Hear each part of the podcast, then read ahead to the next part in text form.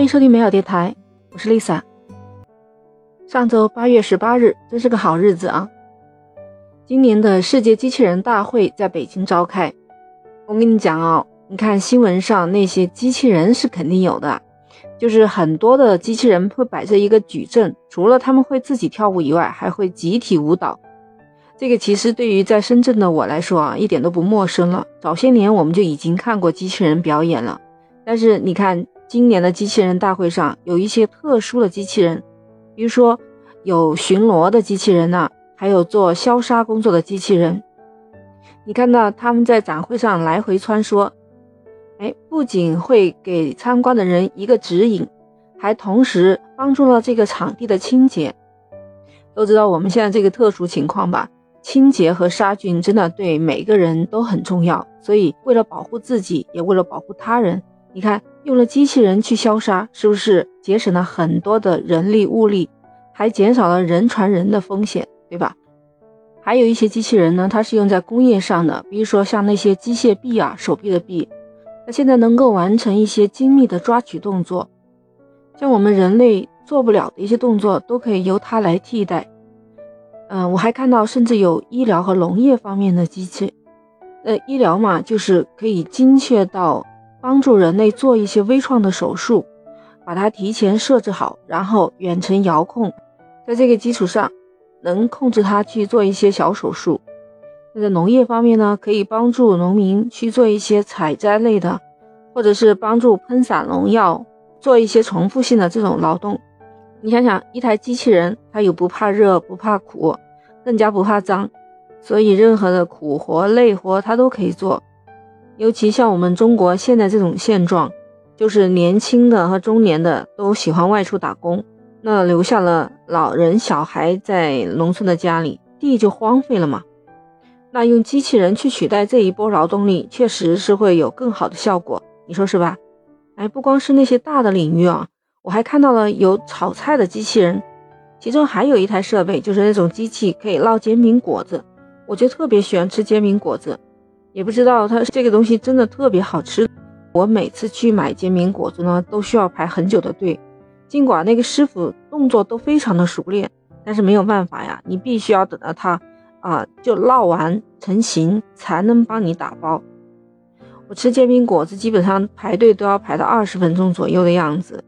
一般十多分钟师傅才能做出来，那你知道吧？我看到的这个机器人做煎饼果子，三分钟就能完成喽。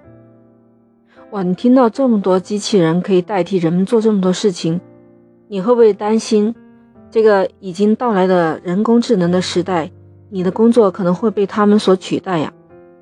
别以为我是随便说说，我身边就有这样的例子，就我有一个朋友。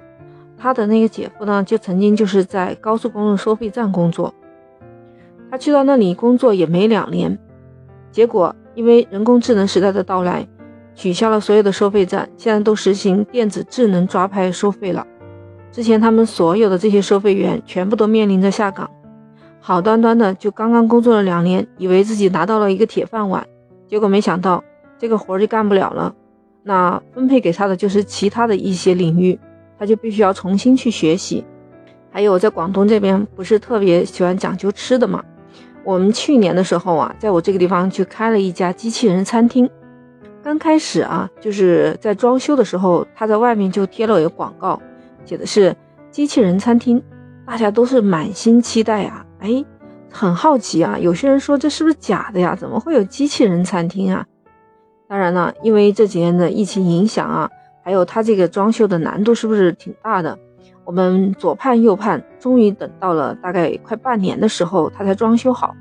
装修好以后，第一次我们就进去了，排了很长的队啊。外面当然了，外面还有一个机器人哦，它可以招呼你喝喝水，让你在这稍微等一会儿，挺有意思，就引来了很多的小朋友在那里围观。好不容易进到里面了啊！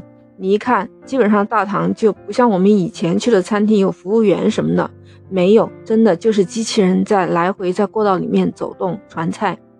就看到有一位领班，然后我们就问他怎么样去操作点餐，他说，呃，先扫码点餐就可以了。然后我们就在桌子上就等着他们来送菜。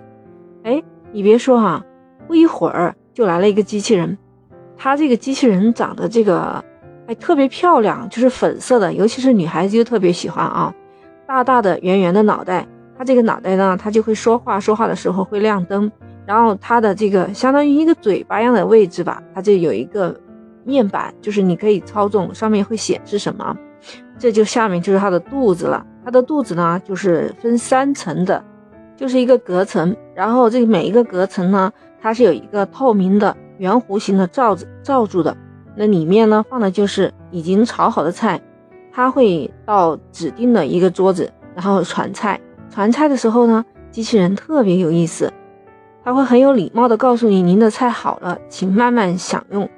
把一个面罩一样的东西就自动掀开，我们不需要再等服务员了，我们自己就可以把它端到餐桌上就可以享用了。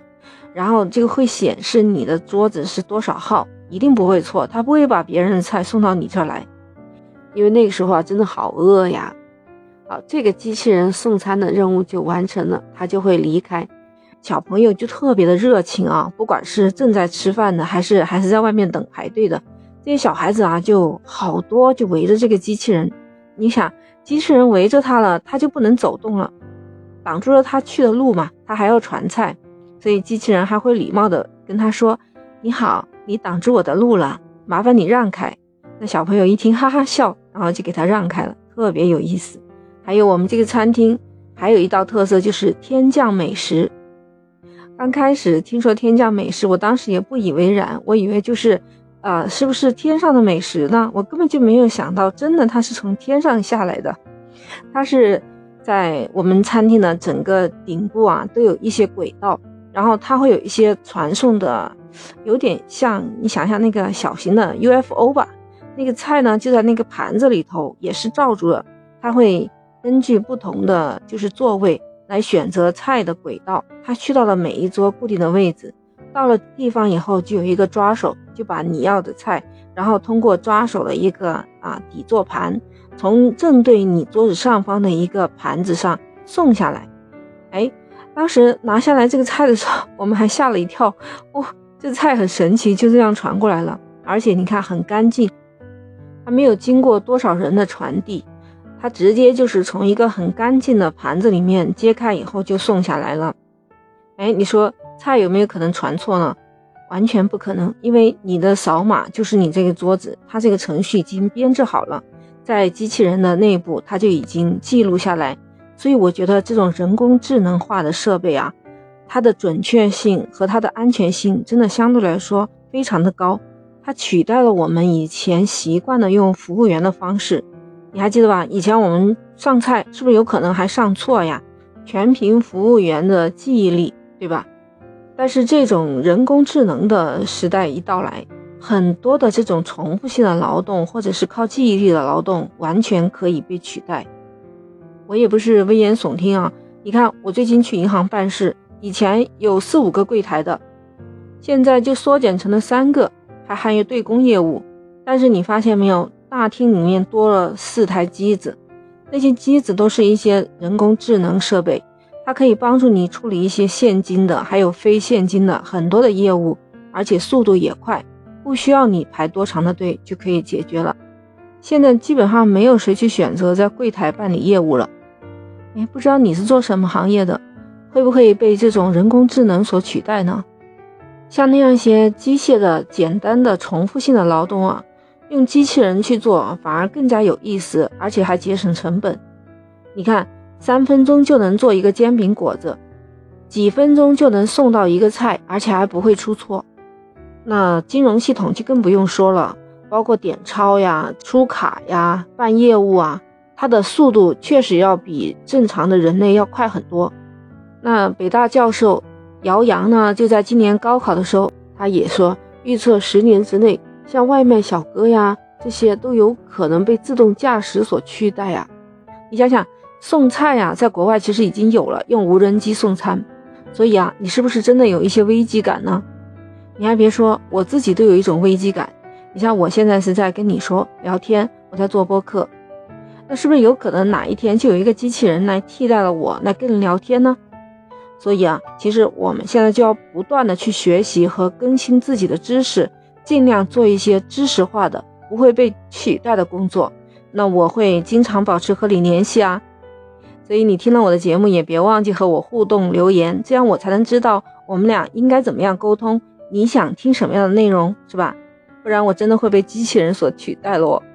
一觉醒来一看，啊，我的工作没了。好了，我们今天就聊到这儿，记得点击订阅关注美好电台。那我们下期再见。